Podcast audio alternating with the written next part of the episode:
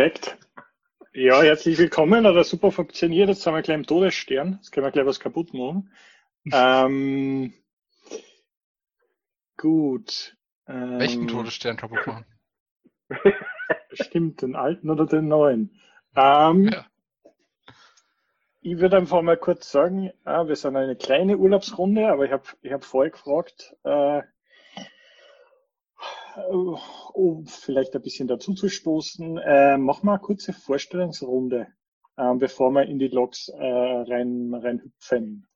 Ähm, und ich werfe die Münze Richtung Niederösterreich.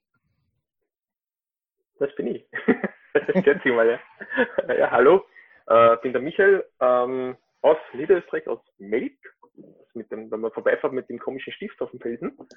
Äh, bin äh, in der Automotive-Branche tätig äh, als Softwareentwickler und Product Manager und bin schon GitLab-User seit puh, vier Jahren, fünf Jahren, ich weiß gar nicht mehr. ja, und du hältst gern programmieren. Das war schon. Das machen wir dann von oben nach unten? Eigentlich, ja. Wir können es so machen, oder derjenige, der gerade dran war, nominiert den nächsten. Oder die nächste. Ich würde den Herrn, in, in, den Niklas nehmen. Wir hätten jetzt das Reaction-Feature nutzen können. Das fällt mir jetzt erst wieder ein. Egal, ich nehme, ich mache es einfach nochmal sporadisch. Ich nehme die Hand hoch. Ähm, ja, ich bin der, ähm, ich bin der Niklas. Ich arbeite ähm, bei der Community Code AD als Cloud Engineer. GitLab mache ich jetzt schon, ach, schon sehr lange auf jeden Fall. Also würde schon sagen so fünf, sechs Jahre plus. Ähm, diese Woche bin ich zum äh, GitLab Hero auch ähm, ernannt worden ähm, und werde heute auch ein bisschen wieder was über Logging äh, vorstellen. Ähm, ja, in meinem täglichen Leben mache ich halt meistens Kubernetes ähm, und alles, was so drumherum fällt. Also das Mädchen eigentlich für alles. Mehr so von der Infrastrukturseite. Ja, das von mir. Ich nehme dann den äh, Bernhard. Ja, ähm, Bernhard Rausch, ähm, bin in einer großen ähm, Baukonzern tätig, ähm, vordergründig viel mit Docker und äh, mittlerweile auch ein bisschen mit Kubernetes zu tun. Äh, ja, mein Hauptbereich ist äh, Monitoring, Logging unter anderem, äh, ein bisschen Backup, ähm, ja, und alles, was so drumherum noch anfällt an, an, an Themen bei uns, ja. Jo, dann gebe ich mal weiter. Bleibt noch eine im Bunde, bitte. Ja, dann, dann bleibe ich noch übrig. Uh, hi, ich bin Foy, ich nutze S-Sein-Pronomen. Ich arbeite seit circa vier Jahren mit Git und GitLab. Da habe ich meine Ausbildung zum Anwendungsentwickler begonnen. Ähm, bin seither bei NetWays und Isinga dabei. Habe drei Jahre lang den Developer als Ausbildung gemacht und kümmere mich jetzt hauptsächlich um äh, ja, Isinga Community, Community Support und mache nebenbei für Netways noch die GitLab-Trainings, die ich vom Michael Friedrich übernommen habe. Und ja, erzähle da auf dem GitLab-Commit auch irgendwas drüber, wie man diese Trainings hält. Perfekt. Ähm, ich sehe gerade, der Konstantin ist auch da. Hurra! Ähm, Hi, sorry, das hält, ich bin leider zu spät. Du bist nicht zu spät, du kommst genau richtig, so wie beim letzten Mal. Bitte stell dich kurz vor. Ach, oh, schon wieder. okay.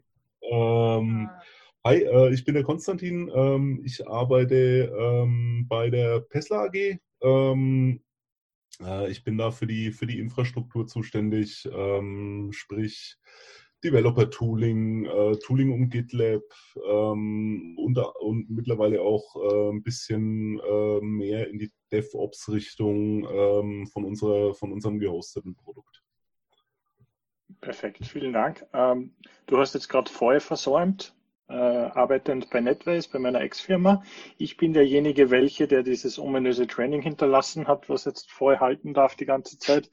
Äh, ich hoffe immer noch, dass es halbwegs gut ist. Ähm, ansonsten, äh, ja, man, man könnte mich alles zu GitLab fragen, aber um das soll es ja heute auch nicht unbedingt gehen, sondern wir wollen im Endeffekt, und das ist ein bisschen für dich jetzt die Introduction voll, ähm, auf Deutsch über Technologie sprechen, wo wir genau wissen, das können wir nicht alles in unseren Kopf reinkriegen oder wir brauchen, brauchen jemanden, der uns das zeigt. Ähm, oder wir machen einfach die Dokumentation von irgendwas gemeinsam auf. ähm, und probieren es aus. Und die Idee von der ganzen Geschichte ist, ähm, die News quasi statisch da einzutragen in die Agenda. Also meine Aufgabe ist mehr oder weniger, das, äh, die ganzen Issues aufzumachen ähm, und das ein bisschen zu pflegen. Aber im Endeffekt kann jeder sein, seine Themen da einwerfen. Ähm, ich habe es jetzt endlich nach äh, zehn Versuchen geschafft, ein Google Forms Formular zu bauen, wo man die Mailadresse und äh, das GitLab-Handle einträgt, damit ich das Ganze dann besser verwalten kann. Ähm, bisher war das immer nur auf Zuruf zu mir. Und ich habe auch die Idee, einen englischen Coffee-Chat zu machen oder ein englisches Käffchen. Ich weiß nicht, wie man das dann nennt. Ähm, da bin ich aber dann Koffchen. überlegen, wie man das Koffchen, Köfferchen, ähm, irgendwie so.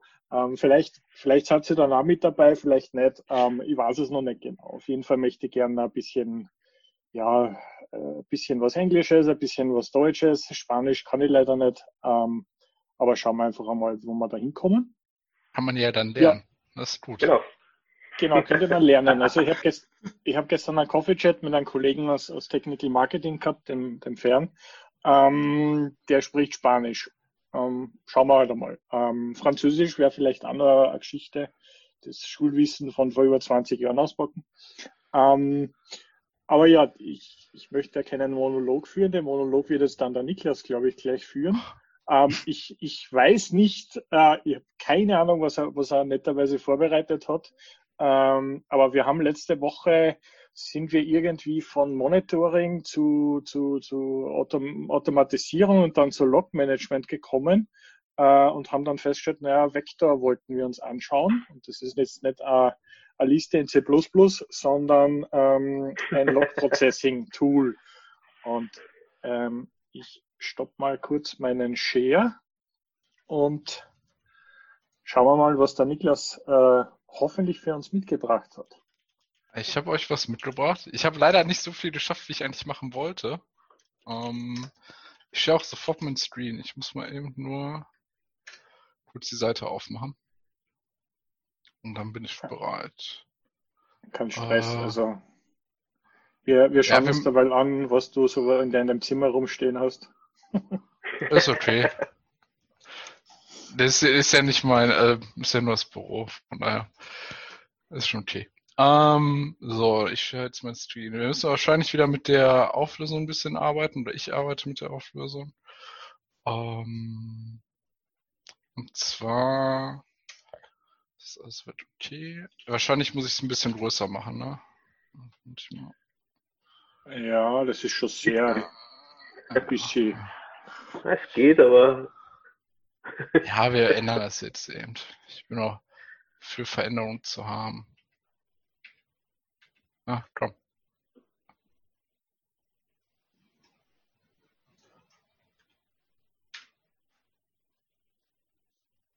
Ja gut, der der Video-Upload ist dann eh in 1080p, also es dauert immer ein bisschen bei YouTube, aber das, das kann sich dann nicht jeder anschauen. Ich, eben, ich stopp mal eben, aber ich mache mir was aus, glaube ich. Deshalb. Es kann sein, dass ich gerade eben zu viel Fenster auf habe. Moment. Das ist dann der Ventilator vom, vom Mac, der dann Nee, das, der, das, der Ventilator kommt bei mir nicht durch die vielen Fenster, der kommt halt dadurch durch Microsoft Teams sehr oft einfach oder Docker. Und meine Kollegen sagen, sie haben das noch nie bei Docker gehört. Bei mir habe ich das standardmäßig. Das ist ein Standardfeature von Docker. Also, die, letzten Docker-Versionen auf Mac haben durchaus genau zu demselben Verhalten geführt. Ich verwende es nicht, aber es verbrennt CPU. Ja, das macht mein Docker für Mac genauso. Also der fängt immer sofort an zu schreien. Jetzt habe ich eben noch. Wo ist jetzt mein Fenster wieder? Ist hier das eine Fenster weg? Ah, da. Ich gucke nur auf dem falschen Bildschirm. Äh, so, so, so, so. Ich share jetzt wieder. Und dann bin ich auch bereit. Ihr solltet jetzt alles auch in der normalen Auflösung halt sehen, wo man mit halt. Ähm, man kann es lesen, ja. Ja, passt perfekt. Arbeiten kann. Super. Ähm, ja, also ich habe jetzt nicht so viel vorbereitet, wie ich eigentlich machen wollte. Jetzt ist nur, Moment, jetzt muss ich mich nochmal sortieren, weil jetzt eure schönen Gesichter habe ich direkt mitten im Stream und dann nicht das eigentliche sehen, was ich sehen wollte. Okay, jetzt habe ich das auch. äh, alles klar. Ähm, ja, genau. Wir wollen ein bisschen heute über Logging reden, ähm, weil uns das letzte Mal die ähm, Frage dazu aufkam, ähm, womit ähm, generell wie Logging halt funktioniert, wie man Logs anmelden kann und dann hat irgendjemand halt ähm, ein kleines Tool halt im Raum geworfen, ähm, und zwar Vector. Das bedeutet halt, ähm, Vector ist jetzt dafür da, ähm, um halt Logs zu verarbeiten oder Logs auch ähm, in dem Sinne weiterzureichen. Nur man muss, glaube ich, erstmal damit anfangen, ähm, auf ganz einfachem Niveau, was sind jetzt überhaupt Logs und was sollte man damit halt auch so ein bisschen machen. Ich habe später, habe ich halt auch schon eine Instanz irgendwo, ich glaube bei Hetzner, oder so, habe ich halt mal mit Vector einfach eingerichtet. Ähm, da gucken wir uns dann mal an, wo wir das halt dann auch irgendwie später halt weiter rein promoten, vielleicht in dem Loki, weil ich habe auch einen kleinen ähm, Note dazu. Das gucken wir uns dann einfach mal um frei an, wie das denn funktioniert. Ähm, ja, also dazu habe ich halt ähm, eine kleine Applikation gebaut, Timon. Ähm, und zwar, was sie halt einfach macht, die macht halt das, was so eigentlich jeder kennt, ist halt, ähm, dass sie halt in dem Sinne, ähm, Moment, einmal das kurz auskommentieren. Ähm, die schaut jetzt noch am Webserver aus, der Requests loggt. Genau, der Webserver, der einfach Request loggt. Ähm, und äh, ich mache das auch mit raus. Einfach um zu sehen, was jetzt halt äh, in dem Sinne, wie halt Logs halt entstehen und wie man das halt macht. Also ich habe ja auch einen Docker-File, ich habe das schon auf dem System gebaut. Ähm, ich starte es jetzt einmal bei mir lokal in dem Sinne. Das heißt, wenn wir jetzt äh, in dem Sinne auf die Applikation gehen, mh, hm, kann man halt damit anfangen, um zu sagen, hey, hier das Hello World, der Webserver bietet uns was zurück und wir kriegen halt dann in dem Sinne ganz einfach erstmal, das kennt glaube ich jeder, so ein Printf oder ein System Printline, in dem Sinne, wo wir halt irgendwie Daten rausgeben. Nur das ist jetzt halt noch kein Log. Ähm, weil damit kann man nichts richtig auswerten. Da fehlt halt so eine ganz wichtige Information, zum Beispiel, wann das Event halt passiert, der Zeitpunkt. Ähm, das ist halt in dem Sinne auch der, der Unterschied zwischen einem Event in dem Sinne und eine einfache Nachricht nur, dass ein Event halt eine Information ist, die zu einem gewissen Zeitpunkt halt liegt. Das ist das gleiche, wie wir letztes Mal aus der ähm, Sache halt geredet haben über Metriken. Metriken sind ja auch einfach nur Werte, die zu einem gewissen Zeitpunkt passieren. Ähm, und darauf kann man dann halt Analysen treffen oder halt das weitermachen so. Das heißt, dafür bräuchten wir jetzt halt irgendwie ein Logging. Ähm, Go zum Beispiel bietet selber das ähm, Rock Framework mit. Ich nutze jetzt halt in dem Fall halt ein kleines anderes Tool in Go. Ähm, das nennt sich ZAP. Ähm, das ist wie ZipZap. Ähm, und das kommt halt daher, um halt später auch so Structured Logging zu machen. Da werden wir gleich auch nochmal drauf eingehen, was das halt ist. Und gucken halt dann, dass wir halt das mal dann ins Vektor halt reinbekommen. So. Das bedeutet jetzt halt in dem Sinne, ähm, wir müssen das einmal kurz auskommentieren. Ähm, fangen halt damit an, um halt die Logdaten halt uns ähm, zu holen. Das heißt, wir können jetzt als erstes in dem Sinne damit anfangen, dass wir es einfach auch in der gleichen Form erstmal in so einem Logger halt reinbringen. Ähm, dafür starten wir einmal die Applikation neu. Und ähm, wenn wir jetzt die Applikation, wir kriegen wieder das Hello World und sehen jetzt auf einmal, okay, die Daten sind schon ein bisschen anders strukturiert. Das heißt, hier kommt jetzt halt so zum Beispiel wie das Info-Level halt mit hinzu. Das heißt, da werden jetzt so mehr Meta-Informationen rein. Ganz wichtig halt der Timestamp, wann das Event passiert. Hier kann man dann auch so Sachen machen, wie wer hat das gerade aufgerufen, um zu sehen, wie die Traces sind. Das wird halt, das kommt dann später auch auf die Arten von Events halt an. Das sind jetzt eher so technische Events, die halt passieren. Man kann aber zum Beispiel auch so fachliche Events halt haben, wie zum Beispiel, hey, der User hat jetzt irgendwie ein neues Item gekauft. Ähm, und dafür kann man halt dann auch in dem Sinne Story nutzen. Jetzt ist das halt uns in dem Sinne noch zu wenig Kontext, das kann man noch nicht so gut auswerten. Und dafür kommt dann halt der Punkt, dass man dann halt eher mit so einem Structured Loading halt anfängt. Das heißt, ähm, wir fangen halt damit an, dass wir dann halt mehr Kontext halt in dem Sinne hinzufügen. Und Kontext bedeutet eigentlich nur in dem Fall, dass wir halt die ganzen Nachrichten halt so nach Key Values halt starten. Ähm, das bedeutet halt, wenn wir halt die Seite jetzt nochmal neu aufrufen, was sieht das jetzt so ein bisschen anders aus? Anstelle, dass jetzt hier alles in der Message halt drin steht, ähm, habe ich das in dem Sinne nach eigenen Key Values halt ein bisschen aufgeteilt. Die Methode ist jetzt einzeln, ich weiß, in welcher URL das kommt und kann darüber dann später halt wieder Ereignisse halt auch in dem Sinne rausfiltern. Zum Beispiel, gib mir mal alle Aufrufe, die für folgende URL sind oder die von folgender ähm, Remote-Adresse kommen. So. Jetzt, ähm, jetzt ist bestimmt die Frage, wofür ist dann Vector eigentlich gut? Ja, jetzt haben wir zwar das Problem, jetzt haben wir eine Applikation, wir können das jetzt lokal hier auf dem einen Rechner halt abfragen, aber was ist, wenn wir 100 Applikationen davon haben, die irgendwo laufen und man möchte das vielleicht ja nicht mehr von Hand alles nachlesen? Das heißt, man muss zum einen halt diese Daten halt irgendwie alle hier verarbeiten und dann halt noch auswerten vielleicht auch am Ende des Tages sogar visualisieren. Ähm, und da kommt jetzt halt genau Vector ins Spiel, weil was ist jetzt Vector eigentlich? Vector hat nur die Aufgabe, diese Informationen, die hier stehen, ähm, die sogenannten die Log-Nachrichten, halt einfach wie in einem in dem Sinne kann, kann das über eine File bekommen, über den Syslog, über das jetzt die zu verarbeiten in jedem Fall zu aggregieren und dann halt in den jeweiligen Output halt weiter reinzuleiten. Das heißt, es kann jetzt halt ein S3-Bucket sein, es kann halt eine Elasticsearch sein, es kann Prometheus sogar sein. Ähm, das kann man je nachdem, wie man die Aggregation in dem Sinne vom Vektor halt dann betreibt, ähm, kann man das ausführen oder es könnte halt auch ein Loki sein. Ähm, genau. Das heißt, ähm, dass wir jetzt als nächstes ein bisschen uns darum kümmern müssen, dass wir halt einmal die Applikation natürlich halt auf diesen Rechner drauf kriegen, ähm, plus dass wir halt den Vektor halt einrichten. Ähm, ich habe halt schon eine kleine Instanz vorbereitet dafür. Ähm, das ist jetzt eine ganz einfache Maschine bei äh, Hetzner mit Ubuntu 20.04. Die hat das Wichtigste drauf, was man braucht, um Applikation zu starten, nämlich Docker. Ähm, weil alles andere so außerhalb von Container installieren ist nicht mehr so cool und da ist auch immer viel zu viel Arbeit. Meistens. Obwohl, nee, ich muss sagen, ich habe Vector auch von Hand installiert. Ähm, da habe ich gemerkt, dass als Container angenehmer wäre. Ich habe jetzt noch so einen kleinen Trick gemacht, der relativ neu ist, oder was heißt der relativ neu ist? Es gibt jetzt auch die Möglichkeit, wie wir jetzt hier auch oben sehen, ähm, dass hier kann ich ja Docker über Docker Info aufrufen. Ich habe mich per SSH halt hinconnected und kann halt so meine Container starten. Docker hat ein relativ neues Feature, ähm, was sich halt Docker Context nennt. Das heißt, wenn ich jetzt lokal auf meinem Mac halt auch ähm, Docker Info aufrufe, kriege ich auf einmal das gleiche Ergebnis zurück.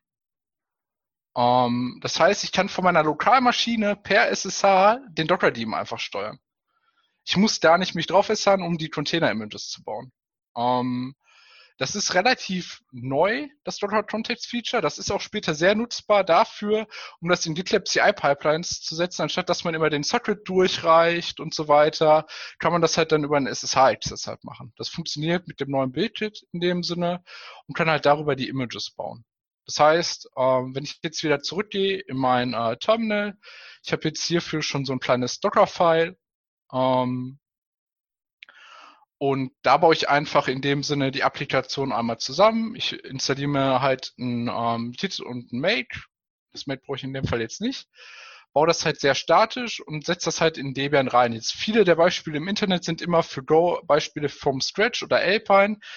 Ich selber nutze nicht so gerne Alpine mehr, weil das immer so Probleme geben kann später mit DNS-Auflösung, weil es einfach zwei verschiedene Standard-Libraries sind. In Debian ist halt das glibc, so wie in Ubuntu und allen anderen, und Alpine hat halt das eigene Musel-C und da gibt es manchmal Probleme mit der DNS-Auflösung. Wenn man das dann halt später rauskriegt, ist das immer sehr schön und erfreut jeden dann. Ähm, das heißt, hier kann ich jetzt auch in meinem Terminal halt auch ganz normal Docker Info aufrufen und kann jetzt halt, anstelle, dass ich das jetzt lokal auf meinem Rechner laufen habe, also ich habe hier oben auch kein ähm, Docker-Daemon gerade am Laufen, ähm, kann ich jetzt auch einfach sagen, Docker Image Build-T Test und ähm, dann baut er das halt in dem Sinne, sendet jetzt halt alle Dateien einmal zum Docker Context halt hoch und dann wird das Image gebaut und es liegt jetzt halt in dem Sinne schon auf dem Rechner. Das heißt, ähm, damit kommt man halt relativ zügig auch ähm, nach, dass halt man die Images halt dafür auch bauen kann. Hm, ja. Jetzt kommen wir wieder zurück zum eigentlichen Topic ein bisschen, um halt uns halt das Vektor äh, ein bisschen mehr anzugucken. Ähm, ich habe jetzt Vektor einfach erstmal standardmäßig nach der ganz normalen Installationsweise installiert. Ähm, jetzt müssen wir mal gucken, wo die waren. Ähm, gut, stand hier unten Info mit Plattform. Ähm, das heißt, ich bin ganz mal die Installationsguide mal einfach durchgegangen, habe mir einfach für Debian das rausgesucht. Ähm, und jetzt sieht man halt auch, was halt Vector so ein bisschen kann. Also es gibt halt generell bei Vector halt ähm, verschiedene Deployment-Strategien, ähm, als auch Topologien später.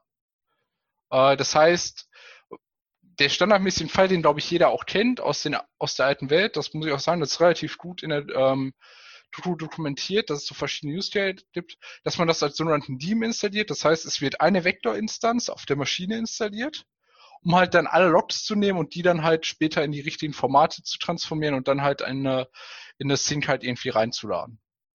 Das heißt, ähm, im Endeffekt sowas wie ein Filebeat quasi. Genau, wie der Filebeat, also wie ein reiner Log-Forwarder. Also das ist halt okay. in dem Sinne das gleiche Pattern. Wenn man jetzt halt aus der neuen Welt, oder was heißt nicht aus der neuen Welt, also aus dieser Containerwelt kommt, kennt man oftmals dieses Sidecar-Pattern. Das heißt, zu meinem eigentlichen Prozess läuft noch ein kleiner Prozess mit im Container, der Vektor, der dann die Logzeit direkt weiterleitet. Das wäre halt auch, anstelle, dass ich das halt auf dem ganzen System einfach installiere, installiere ich das zu jedem einzelnen ähm, Container mit. Da verliere ich, da werde ich halt dann, komme ich zu so einem Multitenant-System am Ende des Tages. Dass jede einzelne Applikation seinen eigenen Log-Forwarder kriegt und das weiterleitet. Ähm, so, und dann gibt es natürlich noch die Möglichkeit, das ist hier, glaube ich, gar nicht so cool. Ich guck mal.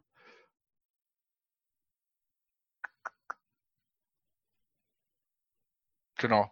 Die andere Möglichkeit ist noch, die man dann halt hat, ähm, dass man halt ähm, dann anfängt, anstelle, dass wir jetzt halt Einheit haben, machen wir halt einfach einen großen wie so ein Deam und dann machen wir so ein Fan-in, Fan-out-System. Das heißt, alle Logs werden halt in dem Sinne eine Vektorinstanz dann reingepumpt von anderen Systemen und der verarbeitet die dann weiter.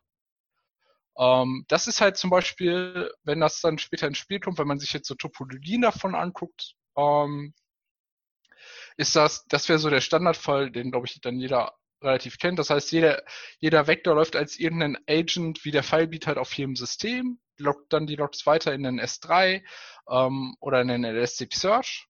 Ähm, oder es gibt halt die Ansätze, wofür dann Noxus später ins Spiel eigentlich kommt, ist halt, dass es halt eine zentralisierte Instanz gibt, wo dann alle Agents halt erstmal da reinpumpen und der verarbeitet das dann auf und sendet es dann erst in den Elasticsearch. Und wir haben ja letztes Mal in der Thematik darüber uns unterhalten, über die Ingest Nodes von Elasticsearch.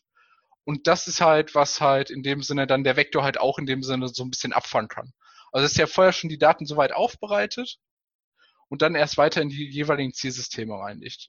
Ähm, jetzt gibt es noch, da haben wir letztes Mal noch nicht drüber geredet. Das ist auch, finde ich, sehr interessant, dass es hier auch erläutert ist.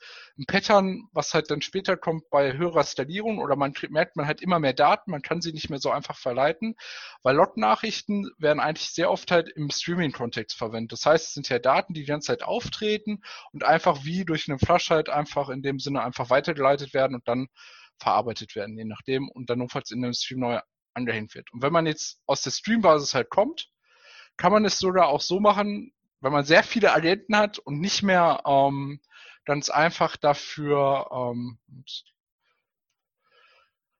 äh, kann man nicht mehr ganz einfach die Daten halt vielleicht in der einzelnen Vektor-Instanz äh, verarbeiten. Hängt man davor wiederum einen Stream, das heißt, es kann ein Kafka sein, es kann eine andere Message-Queue sein, sowas wie ein RabbitMQ, sendet die Daten erst da rein und dann verarbeitet man die Stück für Stück, dass die Last einfach nicht in dem Sinne in dem System hat, direkt auf den einzelnen Vektor-Instanzen ist. Oder man macht dann halt, man kann das dann unendlich lang machen, die Broker.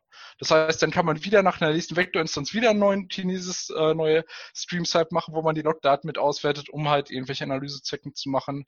Das habe ich aber in der Wildbahn noch nicht so oft gesehen. Also ich habe das Pattern, das habe ich jetzt schon öfter gesehen. Das kommt einfach bei hohen Datenmengen halt auf. Ähm, aber das meiste, was die ähm, Leute halt meistens nutzen, ist halt, wir haben halt ein einfaches Pattern, wir haben einfach Vektor-Identen halt auf den einzelnen Instanzen installiert und pumpen das halt in Elasticsearch rein oder halt in eine S3 zum Archivieren. Aber ich muss ehrlich sagen, Logdaten, die archiviert werden direkt, ohne dass sie einen richtigen Business-Use-Case haben, finde ich halt, kann man sich auch das Geld sparen. Außer es ist halt so viel Geld, so wenig Geld, dass es halt nicht businessrelevant ist. Weil man muss sich halt überlegen, wenn man halt die Logdaten nicht auswertet, ähm, warum sollte man dann halt so eine Instanz halt ähm, hinzufügen? Weil es ist halt so, dass diese ganzen Logging- und Monitoring-Systeme sind meistens, ähm, haben viel höhere Anforderungen als die eigentlichen Business-Systeme selbst. Weil die müssen viel höhere Datenmengen verarbeiten aus performance-technischer Sicht, aber halt auch ähm, mehr ähm, reliable meistens sogar noch sein als die eigene Applikation oftmals. Ähm, ja, und das ist so jetzt der Punkt, der ähm, dazu halt kommt. So, jetzt habe ich ähm, ein bisschen so über die Topologie, über die Strategien geredet. Ähm, dann würde ich jetzt mal ein bisschen eher in die Konfiguration. Ich muss auch dazu nochmal sagen, also die Doku ist echt gut, ähm, um halt auch so die eigenen, einzelnen Patterns zu identifizieren. Ähm, das kann einem schon sehr viel am Anfang halt Abhilfe schaffen. Ähm, ja, so. Das heißt Konfiguration. Ähm, es ist halt so, Vector ist jetzt müssen wir leider alle traurig sein. Vector konfiguriert man nicht über YAML, sondern nur über Tommel. Ähm, buh, buh. Wenn man den ganzen Tag YAML schreibt, ist man dann sehr traurig. Ähm, ja, und ähm, kann jetzt darüber halt dann Konfiguration abmachen. Das heißt, was kann man jetzt halt wirklich machen? Ähm, wir können jetzt ähm, Vector halt sagen, sammle mal bitte die ganzen Logfiles ein die wird die zum Beispiel in Apache generiert ähm, und dann passt sie halt, also bereitet die noch ein bisschen für uns auf. Da macht man oftmals halt einen regulären Ausdruck, ähm, um diese ganzen Sachen halt in einzelne Variablen halt rauszukriegen, ähm, um die dann halt später effizienter zu verarbeiten und fängt dann halt an, sobald man halt die Transformation dann durch hat, nach dem Parser, ähm, dass man dann halt sagt, wir sinken das, also das heißt, der Fluss in dem Sinne, es ist halt wie so ein, ähm, muss ich das so vorstellen, wie so ein Wasserhahn. Es kommen die ganzen Sachen halt irgendwie rein und der, der Wasserhahn selbst ist ja die Sink, ähm, die gerade runtergeht. Und irgendwann muss das Wasser auch irgendwo hinlaufen. Und das heißt, es kann jetzt dann das Waschbecken könnte dann unser Elasticsearch Cluster sein, es kann ein S3-Archiv sein oder was sie halt noch an ganzen Streams anbieten. Das heißt, hier kann es halt dann wieder ein Kafka sein, es könnte dann ein Loki sein. Also da ist die Möglichkeit jetzt unendlich weit hoch, um die Daten halt wirklich aufzubereiten. Ja, und das ist so jetzt im ähm, groben dann Vektor. Ähm, Jetzt würde ich sagen, ich habe jetzt so ein bisschen schon noch vorbereitet, wie wir halt, ich habe Vector mal einfach installiert. Ich habe es auch gestartet gekriegt. Ähm, wir müssten uns jetzt gerade nur mal angucken, ähm, wo wir das am besten halt irgendwo reingeben, dass wir das auch noch sehen. Das heißt, ich habe zufälligerweise, habe ich halt auch noch so einen kleinen Kubernetes-Node. Ähm, einfach mit 16 GB RAM, wo wir einfach, da kann man schneller halt diese Elasticsearch Sachen einfach mal eben hochbootstrappen und dann wieder wegwerfen, ähm, anstelle, dass wir jetzt irgendwie ein ganzes Elasticsearch dafür aufsetzen, ähm, um das mal einfach zu sehen, wie wir das rauskriegen. Oder wir setzen es im Menü, ähm, oder wir machen es halt mit Loki, wie wir es am Anfang gesagt haben. Da haben wir jetzt die beiden freie Optionen. Ich glaube, ich würde halt gerne das mit Loki sogar machen ähm, weil dann wissen wir schon, was nicht geht und wo wir vielleicht noch nächstes Mal uns nochmal dran setzen müssen, was nochmal besser gemacht werden muss. Das heißt nur ähm, zum, zum Verständnis, quasi Vektor ist quasi der Baustein in der Mitte, um jetzt irgendwas grafisch zu sehen oder eine API anzuklöppeln, brauche ich im Prinzip ein anderes Backend. Also ich habe da. Genau, also genau, man bräuchte jetzt halt entweder einen Kibana oder einen Grafana, um das irgendwie visuell zu sehen. Und dann braucht man noch einen Speicherstein. Ähm, das heißt, da braucht man noch einen Elasticsearch oder halt einen Loki. Genau. Also Loki und Elasticsearch speichern diese ganzen Daten. Das heißt, Loti und Elasticsearch haben die Aufgaben, einfach unsere ähm, schönen Nachrichten, die wir halt hier einfach kriegen, die einfach abzuspeichern. Dann werden die automatisch indexiert weil deshalb schreiben wir halt so strukturierte Nachrichten in JSON, weil so ein Elasticsearch kann sich jetzt jedes einzelne Wort daraus nehmen und dann halt das irgendwie sicher abspeichern. Dann kann ich sagen, gib mir mal einfach alles, was in dem Sinne Level hat und was gleich Info in dem Sinne ist. Und dann kriege ich alle Nachrichten, egal was jetzt hier Message drin steht oder so, kriege ich halt dann darüber halt weg wieder. Das heißt, ich ähm, kann mit Vector auch JSON verarbeiten. Genau. Du kannst halt, also Vector kann halt in dem Sinne ein bisschen mehr dahin, in dem Sinne, ähm, um zum Beispiel, wir könnten auch Timber nutzen, was halt selber vom Vector kommt, was halt auch ein, eine Endplattform ist, wo man Logdaten halt abspeichern kann. Ähm, wir haben jetzt halt noch die Möglichkeiten, sobald wir halt so eine Quelle halt in dem Sinne angesprochen haben, haben wir halt die Möglichkeit halt Transformation zu machen. Das heißt, wir können halt irgendwie Felder hinzufügen zu den Eventdaten. Also das heißt, ich möchte vielleicht noch zu meinen Logdaten hier zu dem Caller n möchte ich halt noch ähm, noch ein weiteres Feld halt haben. Sowas könnte man halt machen, dass ich nicht nur Message-Feld habe, dass ich weiß nicht ähm, oder Log Forwarder und dann schreibt man da die äh, IP-Adresse vom ähm, Log Forwarder rein das könnte jetzt in dem Sinne anstelle, dass ich das jetzt von Hand mache und fest definiere, mache ich das über eine Transformation in Vektor. Okay. Ähm, man kann halt, wie man das ganz gut, ich glaube, man hat das noch besser gesehen in dem Beispiel für Apache. Wo war das denn? Ähm, genau. Das heißt, hier fängt er halt an, der liest halt hier die Apache-Logs einfach aus, so wie unsere HTTP-Applikation. Das ist halt dann die Source und fängt halt dann an, das halt einfach nochmal zu parsen. Definiert halt, hey, transformier mal bitte alle von den folgenden Inputs. Das heißt, in dem Sinne, nimm alle die aus den Apache-Logs und fang dann an mit dem Sampler nochmal, in wie viele in dem Sinne davon halt überhaupt gespeichert werden sollen. Also vielleicht sage ich halt, ich will gar nicht alles nehmen, ich drop, sondern auch 50 Prozent der Access Logs schon direkt und sende die erst gar nicht in den Elasticsearch halt rein. Und der Elasticsearch ist halt dann der Storage in dem Sinne, wo diese Logdaten dann halt wirklich lange ähm, drin gespeichert werden. Oder man kann es halt hier, wie in dem Beispiel halt dann auch sagen, ähm, wir können mal einfach. Es ist aber dann Zeichner. eigentlich Logstash in schnell und in ein bisschen anders konfiguriert und wahrscheinlich mehr Möglichkeiten. Genau, also wie ein Logstash oder wie ein Filebeat oder wie ein Fluent oder wie ein File Fluent Bit. Genau, also das heißt, wir haben halt immer ähm, irgendwie unseren, unseren Host, dann haben wir den, ähm, den ähm, Log Forwarder. Das heißt, das kann jetzt halt Vektor sein ähm, oder kann ich irgendwie so ein schönes Oder machen. Äh, Fluent Bit sein, Logstash, ähm, Filebeat, wie sie alle heißen. So, das heißt, die Aufgabe davon ist halt, ähm, kann ich das mal im schneller machen? Cool. Ähm, das heißt, der fragt halt in dem Sinne dann den Host nach seinen Logdaten oder der Log-Firewalder wird halt dann in dem Sinne schön konfiguriert das heißt, hier haben wir irgendwie diese Vector-Config drin, die könnte ich mir mal klauen.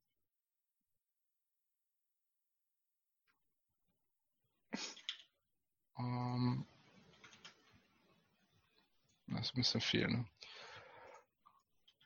Ähm, Vielleicht schreibst du einfach Vector Tommel rein oder so. Ja. Genau, die wird halt in dem Sinne damit dann konfiguriert. Und jetzt habe ich halt, kann ich halt verschiedene ähm, Destinations halt haben. Das heißt, das kann halt zum einen ähm, ein Elasticsearch sein.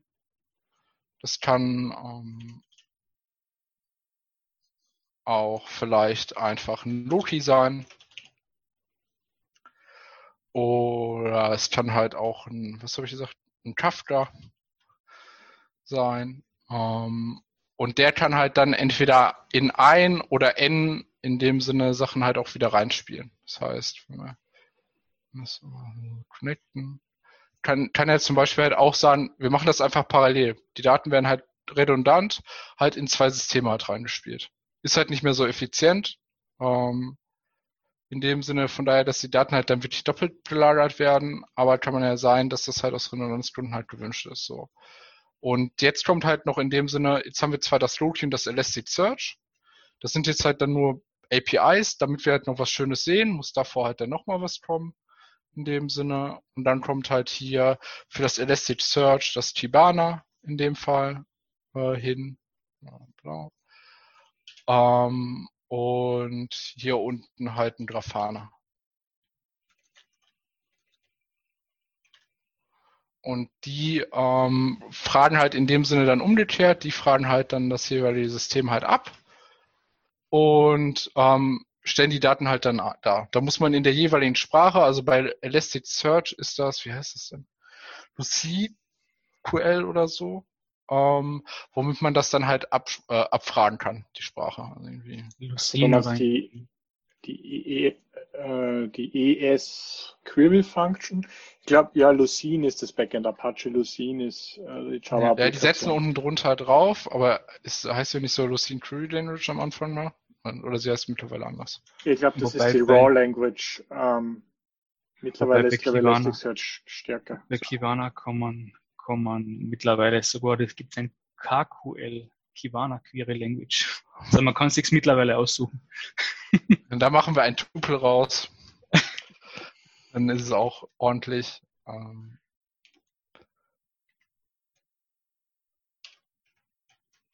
KQL.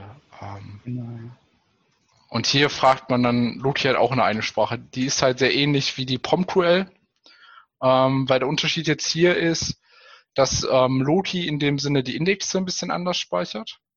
Ähm, die werden nicht so krass indiziert wie bei Elasticsearch, weil sie dann nur äh, muss ich nochmal nachgucken, ähm, um das halt in dem Sinne zu werten. Aber so wäre jetzt halt in dem Sinne der Aufbau. Jetzt kann es natürlich sein, dass man halt ähm, beim Crafter dann wieder halt irgendwie das erstmal im Crafter reinschiebt. Dann gibt es halt ähm, dafür dann halt wieder einen Stream. Und dann fängt man erst danach dann damit an, dass man das halt in irgendeinen Elasticsearch halt reinsteckt. Oder halt in dem vielleicht, vielleicht sogar auch ähm, für Long-Term Storage halt sowas wie so ein S3, also es bedeutet halt in dem Sinne, es muss ja kein S3 sein. In der Rede reden wir, wenn wir meistens von S3 reden, ist ja nur einfach ein Object Store. Wo wir halt einfach. Ähm, sorry. Dass wir da die Daten halt dann für längere Zeit halt auswerten lassen können und dann könnten jetzt wieder, wenn wir in diesem Cloud-Umgebung sein, könnte eine Lambda-Function kommen, die die Sachen wieder abfragt und dann wieder weiterpumpt transformiert. Ich habe noch eine Idee zu Grafana Loki gehabt. Ich glaube, die Idee ist, dass die Indexgrößen äh, oder das Storage vom Index nicht so groß wird. Gleichzeitig äh, wird es irgendwie in, in Gruppenstreams organisiert, was dann besser für die Performance ist, wenn du einen Index quasi draufknallen möchtest. Ähm, und die Language, die Sprache ist deswegen ähnlich zur PromQL, damit du die gleichen Abfragekurves in Grafana bauen kannst, damit du dann Metriken mit Logs und Traces und Exemplars halt mehr oder weniger in einer Sprache abkaspern kannst.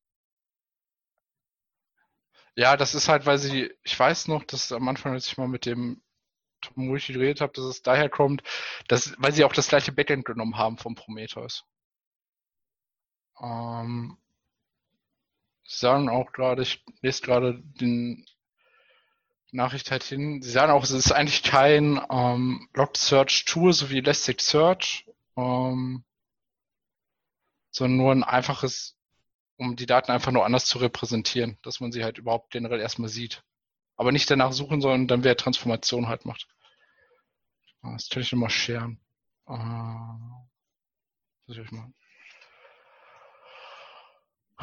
Ähm, das aktuelle Dokument dazu. Ja. So, das heißt, wir könnten uns jetzt halt mal darum kümmern, dass wir ähm, entweder den Weg ähm, den gehen, das heißt, wir haben jetzt hier zwar den Vektor schon installiert, der läuft auch, glaube ich.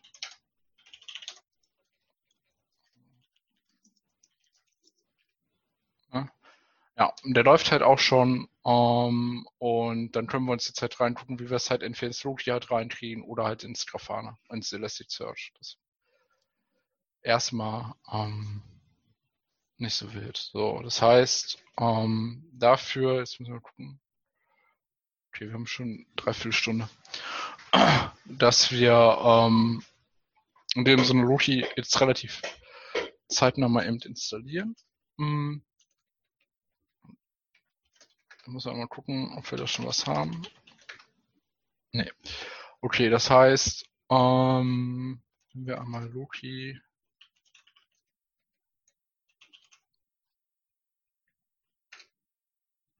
übernommen.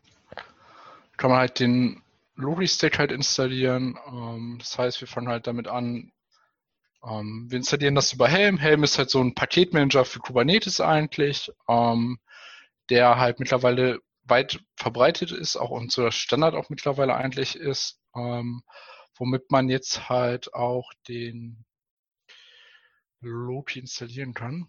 Hm. Jetzt gucken wir mal eben.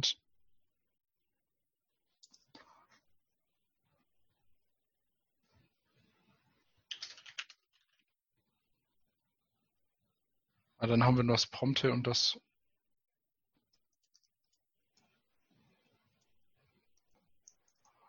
So, das heißt, wir müssen, warte, wir müssen jetzt noch eben einmal das Grafana auch enablen, dass wir auch das Grafana-Punkt haben.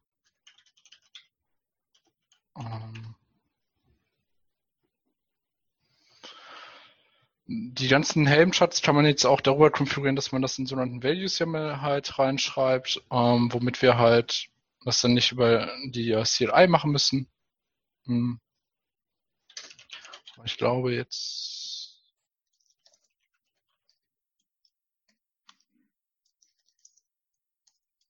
Ist da ein Typo? Ja. Ich habe ein Typo gefunden. Ja? Oder ich habe ein Typo gemacht.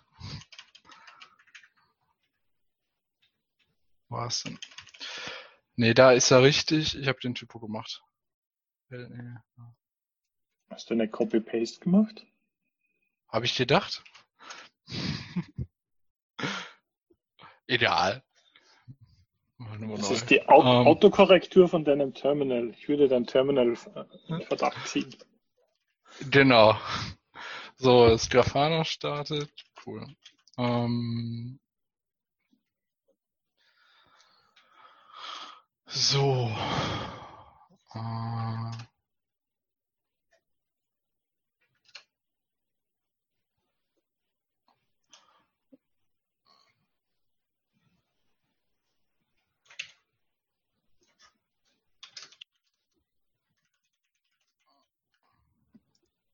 So, müssen wir uns schon mal das Secret rausholen. Wollen wir irgendwie an den Pod hier kommen, können dafür einen Port Forward machen. Falls wer das noch nicht kennt, also mittlerweile ist es auch so, dass man Port Forward in Kubernetes halt auch auf einen ähm, Service machen kann, anstelle dass halt direkt auf den Pod gehen muss. Es geht auch mit Deployments mittlerweile. Das ist alles gleich. Uh, okay, der. Ah. Einmal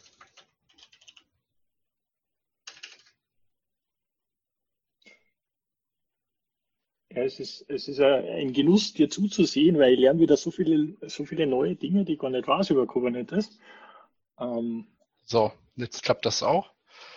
Jetzt müssen wir es mal einmal aufrufen. Port 3000. Äh, cool. Ähm, vermute mal das Admin und das Passwort äh, habe ich gerade oder? Nee, das Passwort ist so, dass Alles wenn man Grafa Grafana installiert, wird das automatisch als Secret injected. Wenn man das nicht über Samshot angibt und dann wird irgendwie randommäßig ein Passwort generiert. Stimmt, das ist glaube ich jetzt in den, in den neueren Versionen so. Früher war es glaube ich Admin, Admin oder so. Ja. So, jetzt haben wir schon theoretisch. Ah, cool. Was wir jetzt nämlich auch sehen können, ist halt. Ah, genau, das Coole ist jetzt, ähm, wir haben jetzt in dem Sinne eine neue Data Source in Grafana. Das ist die Loki äh, Data Source. Mhm. Das heißt, die konfiguriert man eigentlich auch so wie die Prometheus Data Source. Und wenn man jetzt Logs angucken will, geht man ins Grafana Dashboard, kommt über den Explorer-Button, kann jetzt hier die Loki Data Source ähm, auswählen. Und dann fängt man halt an, ähm, zum Beispiel, ich nehme das Grafana. Weil ich nehme nicht das Grafana, dann nehme ich was anderes. Ah, du musst, du musst glaube ich, oben nicht Metrics, sondern Logs auswählen, neben dem Dropdown. Oder? Ja, das war aber nicht intuitiv. aber was ist denn? Ich lese, ich, ich lese nur Fehlermeldungen. Okay, so, ich, ich lese nie so schnell. Und zack. Ähm, jetzt sehen wir hier die Nachrichten auch alle. Ähm, von zum Beispiel von dem Traffic. Der Traffic ist halt der Load Balancer ähm, für das Kubernetes in dem Fall. Ähm, und jetzt müssten wir halt gucken, wie wir halt ähm, Vector dazu bekommen, dass er halt in das Loki halt reinschreibt. Ähm, das wäre jetzt so die nächste Aufgabe. Jetzt ist die Frage, wollen wir noch überziehen gleich? Also zehn Minuten wird, glaube ich, eng, weil ich vermute, wir müssen ein, zwei Sachen debuggen, kurzzeitig mal. Ähm, also, also ich, kann eine Viertel, ich kann eine Viertelstunde dazugeben. Ähm, aber es ist natürlich, ich würde es gern sehen. Ja. Okay. Dann, dann hätten wir wieder. War leider weg. Ich schaue mir das Recording dann an. Ich wünsche euch das. Ja. Tschüss. Äh, so. Ja, ich, um, mir ist ähnlich. Bis nächstes Mal. Bis nächstes Mal. Tschüss. Tschüss. So. Ähm. Da habe ich hoffentlich auch den Note schon. Cool. Ähm, jetzt wollen wir halt irgendwie die Logs da reinkriegen. Das bedeutet halt, wir müssen jetzt zwei Sachen machen. Also einmal müssen wir halt rauskriegen, wie der Service halt gepublished ist. Das bedeutet halt, ähm, ne, ist die falsche IP-Adresse. Wer ist denn hier? NS10. Ähm, ich habe zeitgleich die Sachen laufen auf Headster, die laufen halt auch so im privaten Netz. Ähm, das bedeutet, ich kann mich mal eben kurz auf die Maschine connecten. Die, weiß nicht, irgendwie sowas. Ja. Ähm, einen Moment.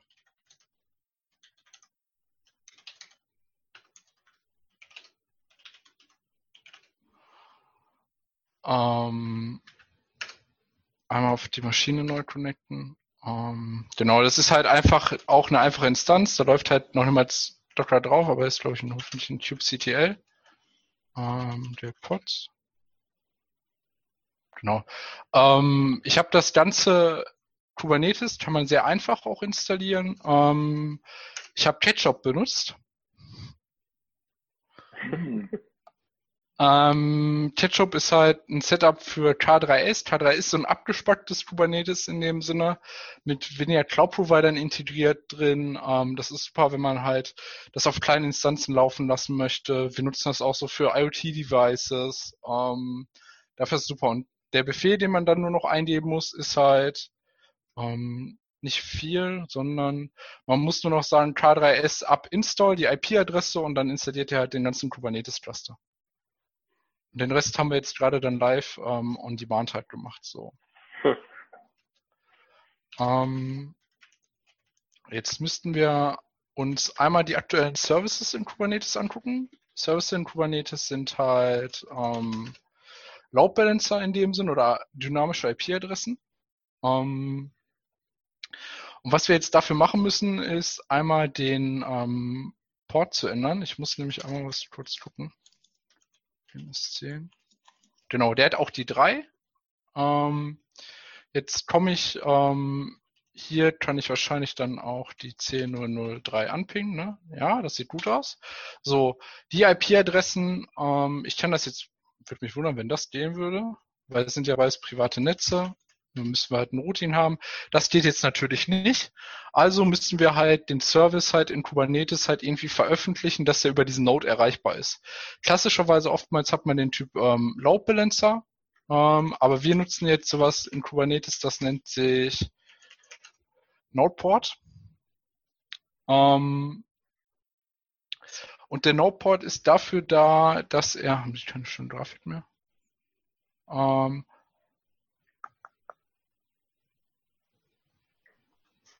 kurz gucken. Da, Tab Noport. Die haben aber, ne, die haben keine Grafik. Der No-Port ist dafür da, ähm, in dem Sinne wird auf jeder Maschine, also auf jeder 10003 Maschine, wird halt dann dieser Port, den wir da angeben, halt automatisch geöffnet und ist über alle Maschinen erreichbar. Ist so wie beim Docker Swarm Modus, das äh, Ingress Load Balancing. Das ist das gleiche in Kubernetes, heißt nur der No-Port. Fängt halt über 30.000 an. Load Balancer bedeutet halt meistens, man fragt den Cloud Provider wirklich an und der soll mir einen externen Load Balancer geben, der da drauf routet. Dafür gibt es auch Module, die auf Bare Metal laufen, sowas wie Metal LB oder was ganz Neues ist Porter. Ähm, damit kann man das dann auch dynamisch in einem Rechenzentrum machen, wenn man halt jetzt nicht beim Cloud Provider auf AWS oder auf ähm, Azure oder auf dem jeweiligen läuft. So. Wir müssen jetzt den No-Port machen. Das heißt, ähm, wir machen das jetzt einmal von Hand. Wir machen es jetzt nicht im Helm-Chart, ähm, um zu sehen, dass das funktioniert. So, das heißt, wir müssen einmal den Service editieren. Ich habe hier nicht meine Kürzel, das merke ich schon. Das heißt, ähm, Type einmal auf Nodeport.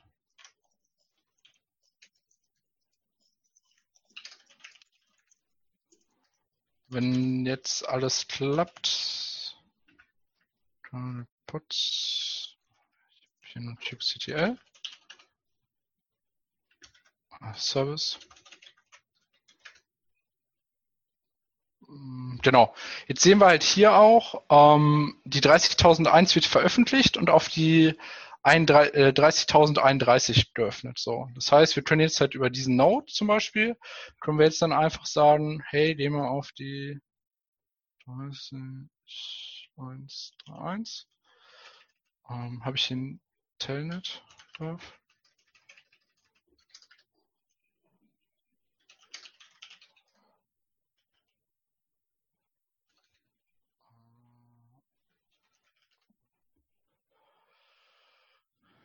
Eben einmal gucken, dass es auch offen ist. Und dann sieht man halt, hey, wir können es halt, also, ah, guck mal, das ist so ein HTTP. Das heißt, dann können wir sogar was Einfaches machen. Mhm.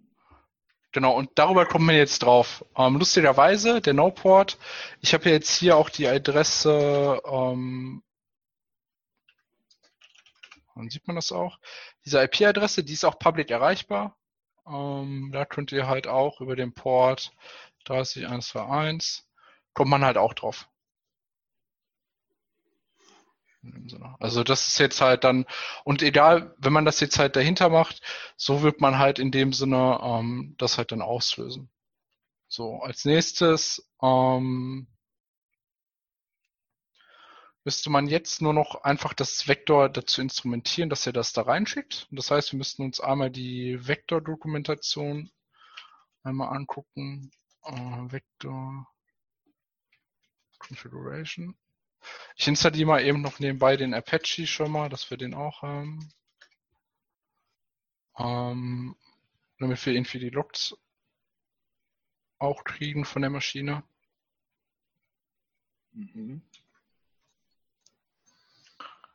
Ähm, und wir brauchen eigentlich erstmal nur die ersten Sachen. Die interessieren uns eigentlich nur. Jetzt habe ich ähm, das schon als Systemd konfiguriert. Das heißt, wenn wir uns unter etc Vektor, da gibt es auch wahrscheinlich die Vektor YAML, Tommel. Ähm, sieht man jetzt hier auch, ich habe hier schon mal so eine Source definiert, das Journal D. Ähm, das ist halt so das Standard-Logic-System vom Betriebssystem. Aber ich würde das hier als JSON halt irgendwie rauspumpen. Ähm, das brauchen wir jetzt in dem Fall nicht. Wir nehmen halt unsere schönen Logs vom Apache.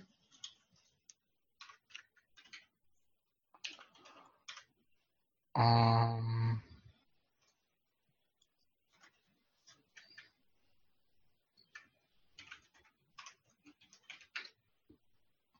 so, und können jetzt halt mal das systemctl restart Vector machen. Und einmal das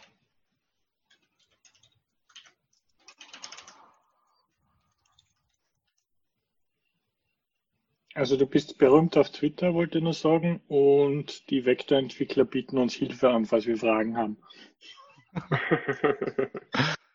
Wir, wir können das nächste Mal machen wir das mal mit Timber.io, weil Timber.io ist nämlich der, das Backend von denen. Stimmt. Das ist aber so, so ein Fragezeichen in meinem Kopf war. Ähm, also das, von, mir aus, von mir aus gerne. Ähm, ich möchte natürlich nicht, dass du die ganze ja. Arbeit hast, aber ich sehe, dass dir das nicht viel Spaß macht und mir macht es auch viel Spaß beim Zuschauen. Ich finde halt, ich habe jetzt diesmal nicht so viel geschafft vorzubereiten. Ähm, okay, guck mal, wir kriegen jetzt auch einen Fehler, weil wir jetzt, ich habe noch keine Sync definiert. Das bedeutet halt, der Vektorprozess startet auch nicht. Ähm, und jetzt müssen wir halt Loki konfigurieren. So, das heißt, wir gucken uns mal die Doku an. Ich habe letztes Mal schnell zur Pull Request gelesen. So, und das heißt jetzt, was gehen wir jetzt halt hier an? Ähm, hier sehen wir auch, wir brauchen eigentlich nur die Teile, die Sync. Ähm, und dann können wir sogar noch weitere Labels auch hinzufügen. Das würde ich jetzt erstmal gar nicht alles machen. Ich würde nur das nehmen, was wir wirklich brauchen, damit es auch schön eindeutig bleibt. So, das heißt, wir gehen nochmal in die Vector-Tommel rein. Was nehmen wir denn dann als Input? Das finden wir gleich raus. Ähm, Input. Ich müsste einmal das Beispiel nochmal sehen. Hast du das Apache-Logs genannt, so wie es drin steht, oder? Ja, okay, also ich habe verstanden, wie das funktioniert. Ähm, es ist so, wir haben jetzt mehrere Möglichkeiten. Wir können als Input oder was in die Sync halt reingeleitet werden soll, können entweder die Apache Logs roh sein oder wir nehmen halt den Parser, die aufbereiteten äh, Pattern schon. Ah. Das heißt, das ist eine Sync. Wir machen erst, das ist die Logs, die referenziert wieder oben drauf.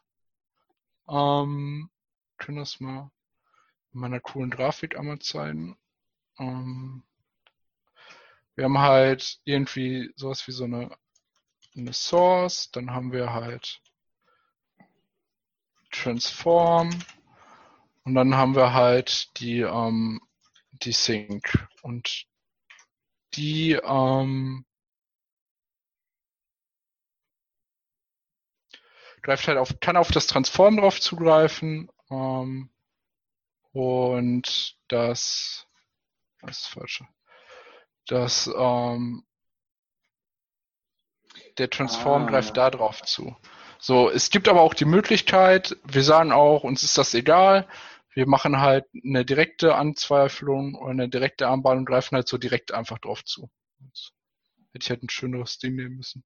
Du kannst aber beides nehmen dann und sagen, du nimmst einmal Transforms.apache-Parser, ich weiß nicht, ob man das Transforms-Punkt davor schreiben muss, und gleichzeitig die Apache-Logs. Dann kriegst du das einmal anfiltert und einmal. Äh, ja, aber dann geht's ja in die gleiche Sync rein. Das macht ja keinen Sinn. Also, oder wir müssen mehrere Syncs definieren. Ach, mehrere Ziele. Ja, Weil dann, ja. also wenn du jetzt zwei Sachen transformierst, ist ja kein Mehrwert. Also wir können halt, in dem Sinne, wir können zwei Syncs definieren. Eine, wo wir dann irgendwie noch ein Label RAW reinfiltern und eins, wo transformed, damit wir wissen, das sind die unaufbereiteten und das ja. sind die halt in dem Sinne von, ähm, das Sync ist ja nur, ist ja nur ein Loch, wo ich was reinschippere. Ja. ja dann nehmen wir doch Jetzt. die transformierten Sachen. Ja. So, äh, da kann man doch einfach Apache Parser reinschreiben, oder? Genau, das würde ich jetzt auch, das würde ich jetzt auch machen. Apache Parser, so. Und dann müssen wir hier jetzt ähm, die IP-Adresse, die 10003 nehmen und es war nicht die 30.1, sondern die Mist. Hast du es im Browser noch offen? Nee, ich kann es aber hier abfragen. Target Service. Die 3131. So. wenn alles jetzt gut geht, ähm, müsste das auf jeden Fall schon starten. Wir müssten gleich irgendwie Logs kriegen. So. Das heißt, wir starten einmal den Vektor neu. Gucken uns einmal an, ob der auch startet. Missing Field. Uh. Labels. Das war in dem Sinne, wenn wir ins Loki reingucken. Loki. Da stand aber optional. Achso, Mr. Transforms. Ich bin, nee, ich bin in, Ah, Things. Hm. Äh, Example. wir nehmen einfach das. Wir nehmen einfach das Event für, das sieht nach mir nach dem dynamischen Feld einfach aus. Ja, das, ich glaube, die zwei geschwungenen Klammern ähm, nehmen einen Access auf irgendeine andere Variable oder Umgebungsvariable. Das sieht gut aus. Ähm, selbst wenn da ein Schrott drin steht, ist wurscht. Ah, guck mal, man kann auch noch Authentifizierung und so weiter angeben, wenn man das von HTTP-Access hat. Hm. Mit TLS auch? Ja, Äh, ja. Sehr gut. das brauchen wir jetzt in dem Fall nicht. Dann nehmen wir ja vielleicht einfach das Einfache. Dann nehmen wir mal äh, Labels.key ist gleich Value. Hm. und dann nehmen wir einfach Käffchen. Aber machen es ohne Ä. Das ist ja der Ah. Grund, warum ich es mit AI geschrieben habe, wenn man es im Amerikanischen leichter tippen kann. So. Achso, ja, ich habe doch, das wird mit Ä geschrieben. Habe ich noch nie drauf geachtet. So. Du, das Käffchen ist bei GitLab intern schon berühmt. Also ähm, das, das, das tippt jeder gerne. Warum sagt er immer noch Field um 17.02 Uhr? Ja, um 17.04 Uhr. Achso, My nee. Sync ID. Äh, oh, Input does not exist. Äh, Mhm. oh, oh, Typo, Apache. Da ist ein R zu viel. Ich wollte ja nur gucken, ob ihr aufpasst. Das nennt man Pair Debugging. Das ist dann die, die Introduction für nächste Woche, dann, wenn der Mario wieder da ist. Oh, was haben wir jetzt? Started Vector. Sieht gut aus. Ah.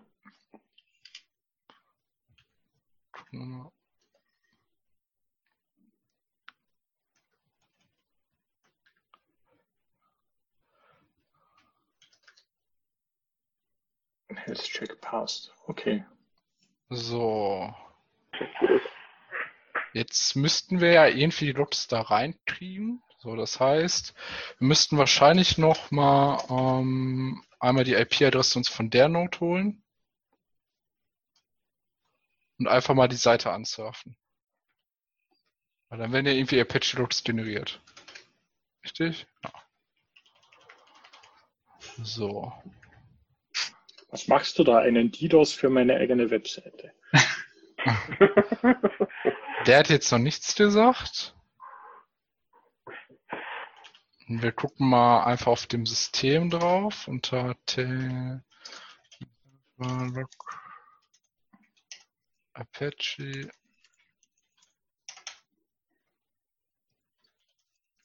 Also wir müssten jetzt irgendwie Request schon haben. Jetzt ist meine IP-Adresse exposed. Jemand anderes steht drauf. Jetzt kommen, jetzt kommen die Bots mit ihrem Curl. Äh, Ja, die, die Bots sitzen in der Nähe von Nürnberg. Ähm, so. Wie finden wir das jetzt raus?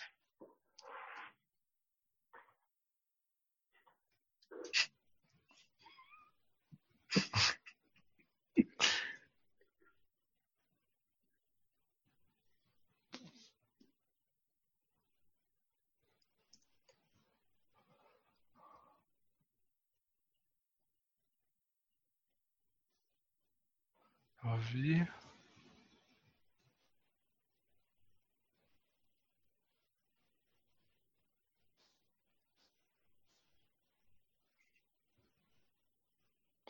Aber gib mir einfach mal alle Logs. Nee, wir noch.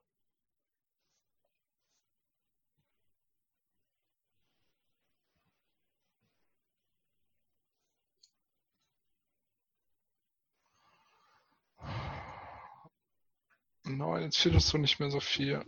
Aber wir können mal gucken, ob der Loti irgendwie was sagt. Also vielleicht einfach nach Stern suchen, weiß er nicht. Aber das ist ja wie Stern.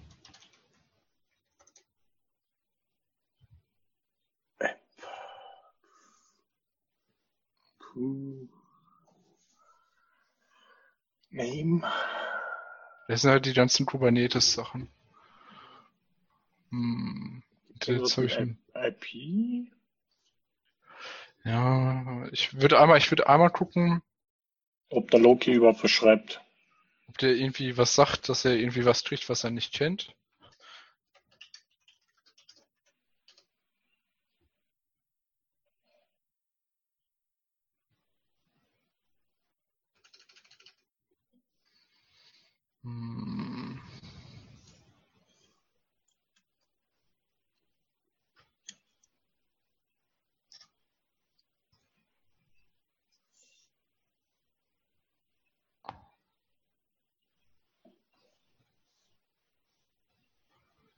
Nee, ich brauche ja nur die letzten fünf Minuten.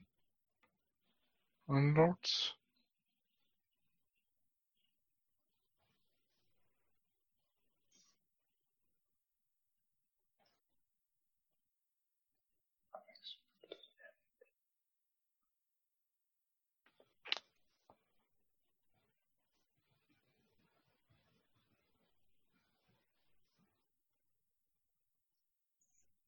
Hm. Hm.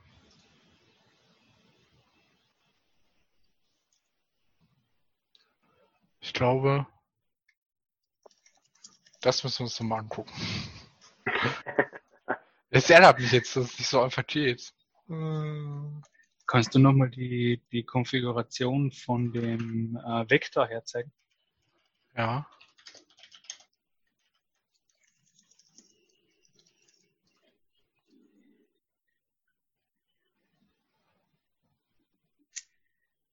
Was für Label haben wir genommen? Käffchen, oder? Ja. Solltest, Mhm. Du solltest eigentlich bei Label filtern können. Ja, weil hier, hab ich, ja- hier haben wir ja nicht ein Label Türchen. Job ist gleich Käffchen. Maybe. Job Label. Hm. Äh, schon nicht gut. In fünf Minuten, wir haben auf jeden Fall länger noch reingepasst.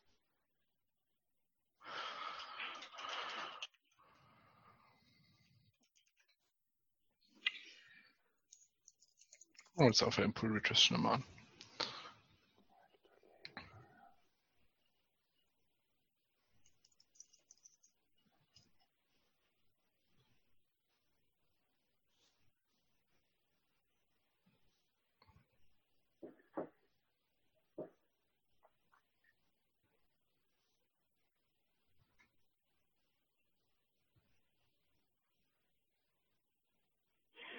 Mhm.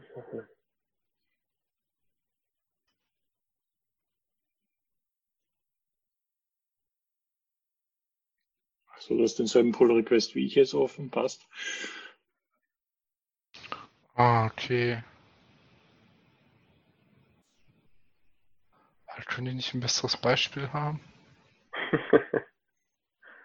Das werden wir jetzt dann schicken. Aber Examples für ist t gleich Value.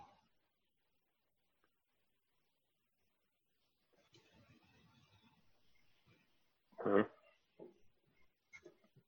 IOE vom Ja, Super, aber wenn wir, wenn wir hier in die Syncrate reingehen.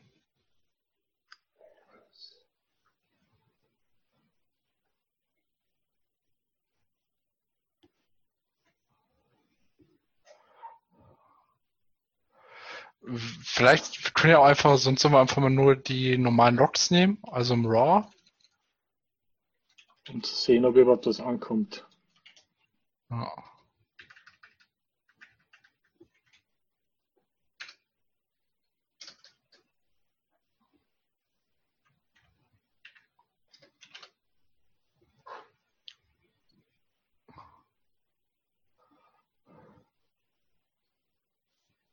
Ja, Key Value Pair for Labels, das ist. Da rennt jeder Entwickler schreiend davon. Ja. ähm, ich habe das auch lernen müssen, dass man sprechende Beispiele für Dokumentation schreibt und nicht das, was. Ich glaube, es ist halt auch noch relativ in Alpha, das. Ja, das ist ja gut, ähm, dass man viel nachvollziehen kann. Ähm, bei Isinger damals haben wir alles so dokumentiert, wie die DSL sprechen soll. Und dann ist die Frage gekommen, ja, und wie verwende ich das jetzt? Also, okay, das müssen wir halt in der Dokumentation quasi ein Beispiel drunter knallen, wie das ausschauen kann. Dann gehen nämlich nicht zehn Tickets auf, dass man die Doku nicht versteht. Das ist richtig, ja. So. Nur weil kürzlich erst da gepostet, ja. Das meiste, die meiste Zeit verbringt man nun damit, außer zu finden, wie dann die Config wirklich ausschaut. Ja. Ich habe das mal, ich habe mal, ich habe zwei Nächte äh, gebraucht, bis ich rausgefunden habe, dass Ops-Genie eine EU-Region hat und eine US-Region. Alle Beispiele waren nur immer in der US-Region. Deshalb hat das bei mir nie funktioniert. Und dann bin ich durch Zufall, durch einen ganz anderen Issue darauf gekommen, nee, es gibt auch EU, trage ich ein, auf einmal liegen alles. der hat mir einen ganz komischen Fehler einfach zugeworfen. Ja, kennt ihr nicht, Tipps nicht. Und ich sag so, wie das ich. Achso, nee, das ist nur der Query, den wir machen, ne? Mhm. Vielleicht musst du beide Labels eintragen, weil in jeder Config, die ich bisher gefunden habe, ist, steht Key gleich Value drinnen und Key gleich Event Field. Ich weiß nicht, ob das Sinn ergibt. Wir machen das einfach mal jetzt. Man, meines Erachtens noch übersch überschreibt der zweite den ersten, aber who knows. Würde ich jetzt nämlich auch sagen.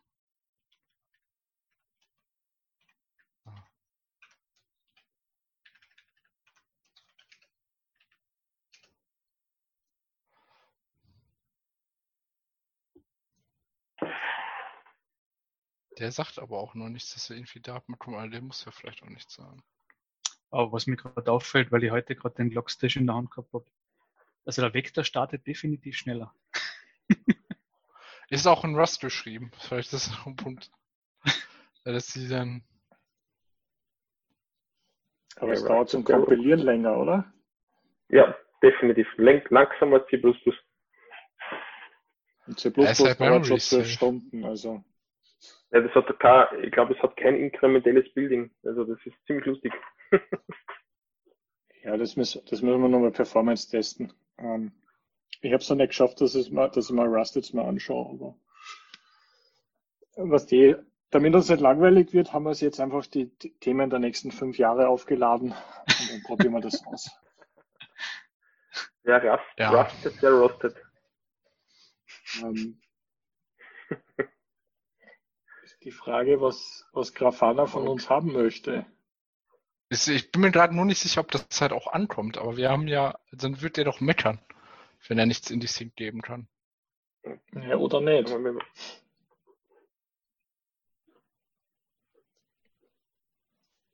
Schauen wir mal die ganzen GitHub-Vektor-Tommelfiles an. Das gibt's ja wohl.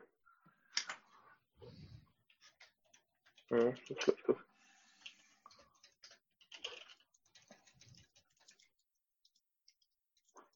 Ach, das ist ich. das ist eine sehr gute Google-Kombination. Hm. Ja, die Namen sind jetzt nicht die besten. Ähm. Da gibt es noch bessere. Fällt mir jetzt nur nicht ein, aber ich war mal ein Tool gehabt. Da hast du ein partout nichts gefunden dazu, weil der Name so spitze gewählt ist. Übrigens, der Nico hat das eingeworfen mit Vektor, ne? Wollte ich nur mal so sagen. Und der ist nicht da, der ist im Urlaub. Das stimmt ja gar nicht, das habe ich eingeworfen. Echt? Mhm. Ja, das ist richtig. Ähm, und okay, den Nico, den, den Nico habe ich in Urlaub geschickt und gesagt, du kommst gefälligst nicht, wenn du mit deiner Freundin auf Urlaub bist. Ähm, Loki und Kubernetes Label Question. Mhm. Wir lassen Müssen wir einen Coding-Codex setzen? Der wird eigentlich default gesetzt. Ist das JSON per Default? Wahrscheinlich schon. Ja, genau. Schon das in der Doku. Ja. Optional Default, Optional Default. Ich setze das jetzt einfach. Weil theoretisch vielleicht. Ich habe was in den Chat gepostet. Ähm,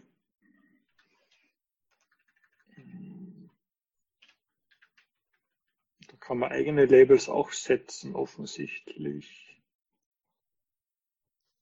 Ach so, Key.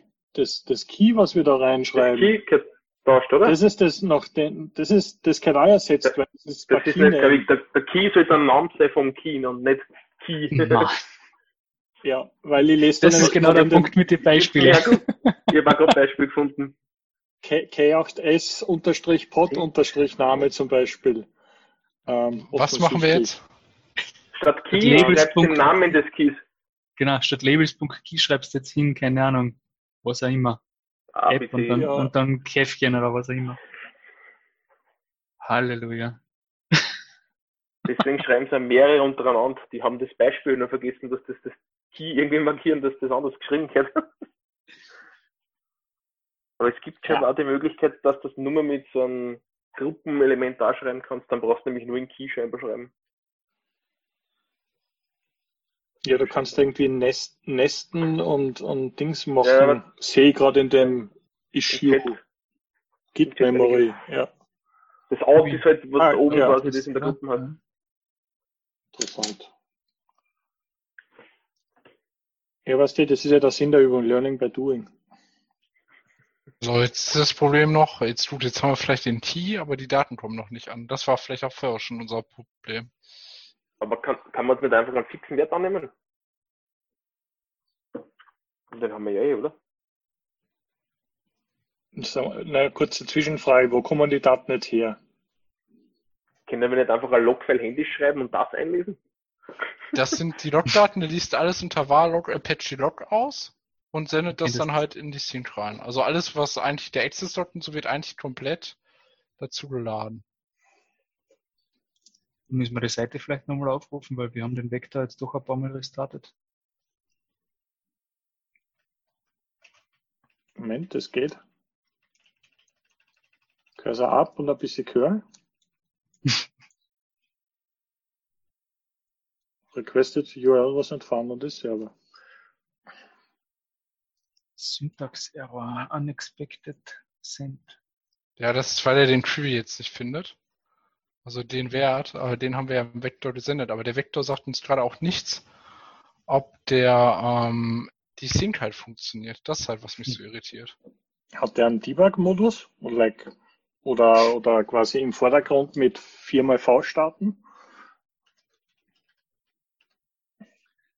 Ja. Leute, sorry, ich muss dann auch. Ja, ich kann auch nicht mehr so lange. Das müssen wir uns aber nächste Woche nochmal angucken. Ich Bis komme mal mit nächste der Woche auf jeden Fall. Tschüss. Bis nächste Woche.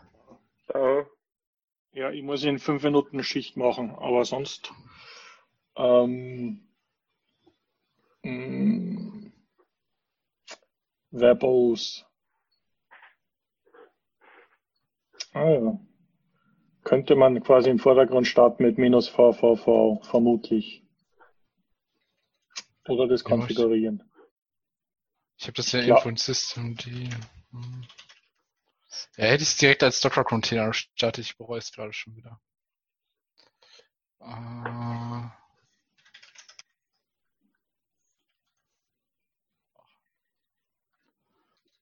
Rust, back, Rust underline backtrace is full. Muss vorher schreiben.